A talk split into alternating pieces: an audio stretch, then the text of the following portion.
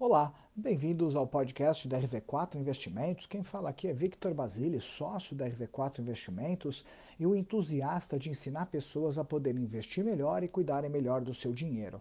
Eu acredito piamente que um país, né, uma sociedade que cuida melhor do seu patrimônio é uma sociedade mais feliz, porque por mais que o dinheiro não traz felicidade, sem dúvida alguma ele acaba ajudando muito a você evitar certos fatores de infelicidade. Então por isso que hoje eu estou aqui para a gente poder conversar um pouco sobre oito coisas que eu aprendi com o livro Pai Rico, Pai Pobre. E isso, sem dúvida, vai te ajudar dentro do mundo das finanças, do empreendedorismo e também dos investimentos. Então, primeiro ponto, né, que é uma lição importante, é saia da corrida dos ratos. Muitas pessoas elas estão naquela corrida dos ratos e se ela não tiver uma estratégia para sair, ela vai continuar naquele fluxo de ganho, gasto e depois eu tenho que trabalhar mais para poder cumprir com os gastos que meu padrão de vida foi subindo ao longo do tempo. E acaba sendo uma corrida onde ela acaba comprando coisas, gastando mais, então ela precisa trabalhar sempre mais para poder pagar as contas que cada vez aumentam mais.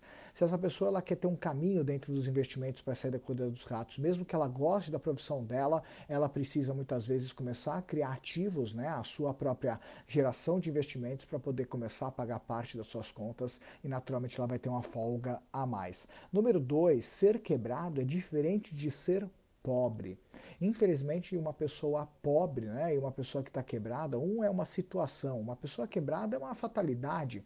Uma pessoa que abriu uma empresa, ela pode ter quebrado naquele momento, mas se ela aprendeu com os erros, ela pode se refazer e pode ser muito rica. Agora, uma pessoa que é pobre de espírito, uma pessoa que é pobre de mentalidade, essa é uma pessoa que ela infelizmente está fadada a não crescer. Por isso que é tão importante você compreender bem se hoje você é uma pessoa que pode estar até numa situação financeira não tão boa, mas você é uma pessoa que hoje é quebrada ou você é uma pessoa pobre. E se você for o segundo caso, ótimo. Você pode mudar bastante essa mentalidade e pode mudar suas atitudes no dia a dia, lembrando que mesmo pessoas que têm muito dinheiro, elas podem ter uma mentalidade de pobreza.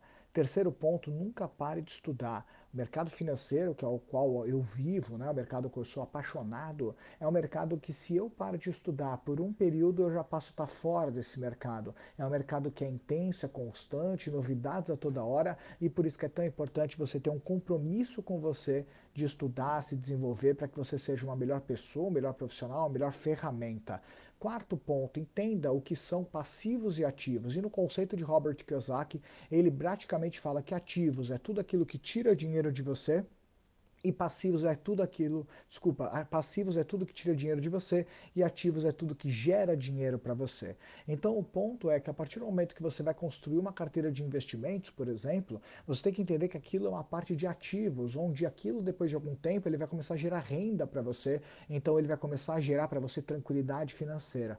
Ao mesmo tempo tem pessoas que pegariam esse dinheiro e colocariam num imóvel para poder morar, onde ele não teria muitas vezes um ganho, ele teria apenas pode até ter uma valorização do imóvel, mas apenas gastos ele teria com aquilo. Então, entender aquilo que você está construindo, se você tem mais fatores na coluna de ativos do que de passivos, pode ser a diferença entre liberdade financeira ou não. Quinto ponto, não acredite, não acredite nas suas crenças limitantes. Por exemplo, bolsa de valores.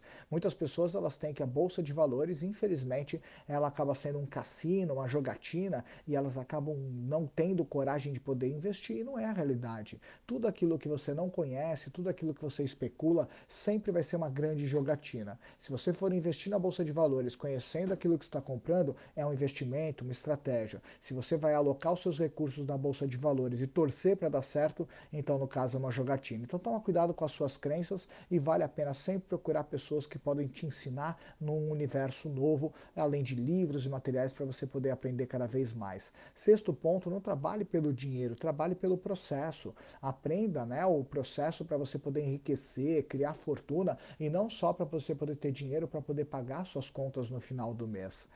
Outro, sétimo ponto, seja um empreendedor e investidor. Quando a, quando a gente olha, grande parte das pessoas, elas hoje estão dentro do regime ou de autônomos ou elas estão no regime de empregados. E não tem nada contra isso, é uma decisão. Mas essa pessoa ela pode ter, ela pode migrar para o ambiente de empreendedorismo e investimentos, mesmo que ela continue com a profissão dela. É importante que, por exemplo, eu considero que todas as pessoas hoje, elas são obrigatoriamente, elas têm que ter um pezinho nos investimentos, porque elas suam tanta camisa para poder criar o seu recurso, o seu dinheiro, o seu salário, o seu prolabore, e não faz sentido na hora de investir, investir mal. Não é à toa que a gente tem quase um trilhão de reais na poupança. Imagina só, as pessoas ainda investem na caderneta de poupança em play agora no ano de 2021, que é um crime financeiro. E eduque-se financeiramente para a gente poder fechar, que é o oitavo ponto.